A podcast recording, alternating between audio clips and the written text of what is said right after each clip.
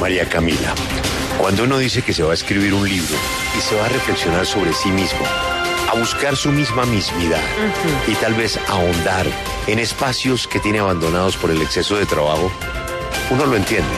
Pero cuando uno es consejero de la seguridad nacional, ¿cómo se puede ir faltando dos meses para las elecciones regionales, por ejemplo? Consejero de Seguridad Nacional. Seguridad Nacional.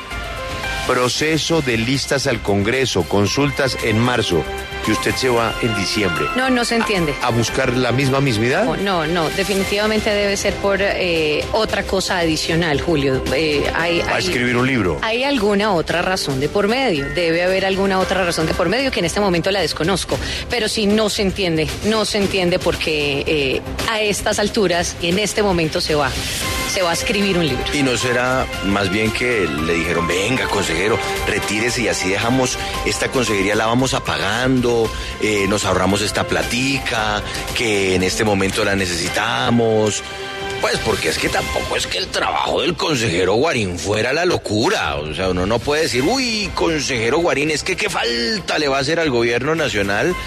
No, y más bien ahí nos ahorremos una platica. Consejero de Seguridad Nacional. Pues sí, pero pues, pero es que usted sabe que las altas consejerías a veces están ahí es como para más de adorno que para otra cosa, ¿no? Pero, pero ahorita, pero, pero, ¿por qué ahorita van a, a pues, pensar en a- la austeridad? Año nuevo, ¿Por qué vida ahorita? nueva, no sé, puede ser, No, 2022. no sé,